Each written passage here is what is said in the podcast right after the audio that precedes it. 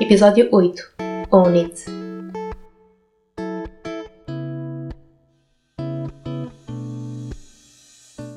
Olá, bom dia, boa tarde ou boa noite.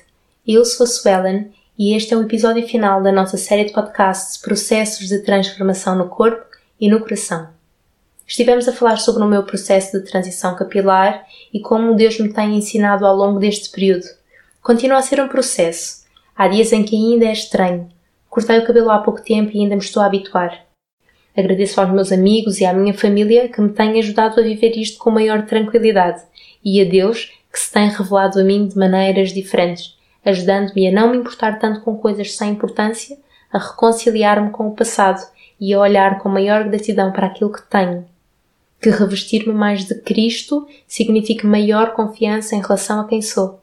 Que saber que Deus é criativo e um Criador perfeito me mostra que percebo pouco do assunto e me ajuda a descansar em quem sabe o que faz. A minha oração é para que Deus nos ajude neste processo de transformação que, quer seja capilar ou não, todos vivemos ao longo da nossa vida.